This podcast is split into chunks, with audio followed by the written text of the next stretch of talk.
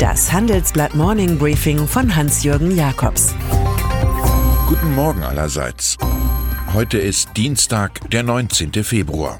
Und das sind heute unsere Themen. Geldsegen aus Katar. Mr. Huawei spricht. Spekulationssperre für Wirecard.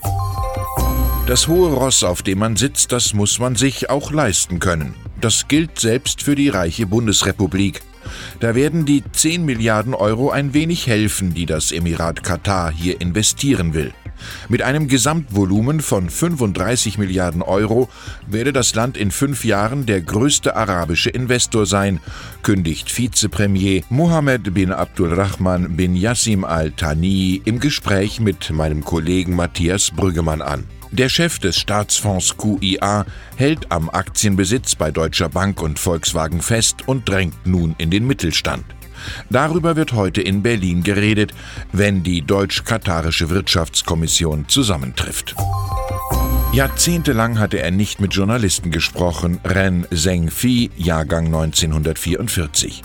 Der Gründer der chinesischen Firma Huawei, dessen Tochter Meng Wanzhou in Kanada verhaftet wurde. Doch juristische Aktionen der Handelskriegsmacht USA haben auch ihn jetzt vor die Mikrofone der BBC getrieben. Die USA können uns in keinem Fall zerdrücken, selbst wenn sie mehr Länder davon überzeugen, uns zeitweise nicht zu nutzen, können wir uns immer gezielt verkleinern, sagt er.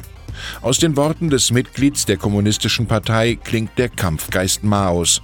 Wer sich auf seinen Lorbeeren ausruht, trägt sie zu Unrecht. Großbritannien. Hier muss Labour-Chef Jeremy Corbyn aufpassen, dass seine Partei sich nicht spaltet wie ein Stück Holz nach dem Beilschlag. Viele weitere Abgeordnete seien angeblich bereit zum Absprung, heißt es im Labour-Umfeld, nachdem sich jetzt schon sieben Kollegen verabschiedeten, um The Independent Group zu gründen. Das ist das größte Schisma der Arbeiterpartei, seitdem vier Hauptakteure 1981 die Sozialdemokratische Partei formten. Wir lernen, dass in London derzeit dreierlei zerfällt. Die Bindung zu Europa, die Macht der Premierministerin und die Stärke der Opposition. Hier ist jeder sich selbst der Nächste und bildet praktischerweise eine Insel. Neues von Wirecard, der Jojo-Aktie der deutschen Börse. Die Aufsichtsbehörde BaFin hat für mindestens zwei Monate alle Netto-Leerverkäufe verboten, also Wetten auf einen Kursrückgang. Das ist ziemlich drastisch. Eine ähnliche Maßnahme gab es zuletzt im September 2008, als nach dem Crash der US-Bank Lehman Brothers die Leerverkäufe für elf Geldinstitute eingefroren wurden. Wir analysieren in unserem Finanzaufmacher. Die Hedgefondsgröße Crispin O'Day hat eine Klage gegen die BaFin angekündigt. Ein anderer Anleger erstattet Anzeige gegen die Financial Times. Die Recherche der Zeitung über betrügerische Kontoführung in Singapur hatte das Wirecard-Beben ausgelöst. Eine Financial Times-Sprecherin dementiert energisch, dass das Blatt etwas mit Marktmanipulationen zu tun habe.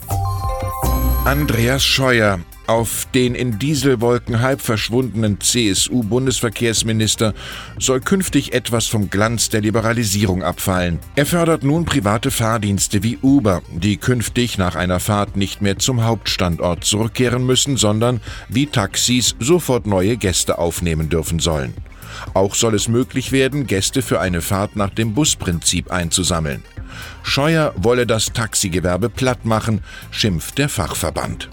Auch diese Revolution wird frei nach Marx am Ende beweisen, dass sich vieles ändern lässt, bloß nicht die Menschen. Donald Trump zu den Druckposten, die der US-Präsident in sein immerwährendes Machtspiel einbringt, gehört neuerdings die Forderung, die Europäer müssten die IS-Kämpfer ihrer Nationalität aus Syrien, dem Irak und anderen Ländern zurückholen. Anderenfalls würden sie freigelassen. 63 Häftlinge aus Deutschland sind registriert, 42 haben die deutsche Staatsangehörigkeit.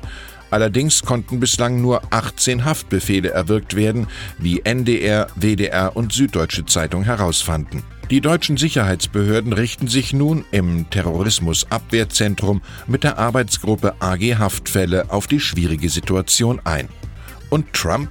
Der muss sich in den USA eines neuen Enthüllungsbuches erwehren, in diesem Fall von Ex-FBI-Vize Andrew McCabe. Dann ist da noch Susanne Pfab, die bisher wenig bekannte ARD-Generalsekretärin, die nun durch ein in die Öffentlichkeit durchgestochenes internes Sprachinstruktionspapier auf die große Bühne gebracht wird, welche in diesem Fall mit Schmierseife bedeckt ist. Es geht um das allseits berühmte Framing, also die Kunst, mit Hilfe von moralischen Narrativen die Dinge schöner zu machen, als sie sind. Aus Gebühr oder Beitrag wird so eine Beteiligung am allgemeinen freien Rundfunkkapital, lernen wir beim Lesen. Den Newspeak lernen ARD-Mitarbeiter derzeit in Workshops bei Sprachwissenschaftlerin Elisabeth Wehling, der Verfasserin des internen Manuals. Hier fällt ganz ehrlich vieles aus dem Rahmen des Üblichen. Ich wünsche Ihnen natürlich nur das Beste, also das richtige Framing für diesen Tag. Es grüßt Sie herzlich Hans-Jürgen Jakobs.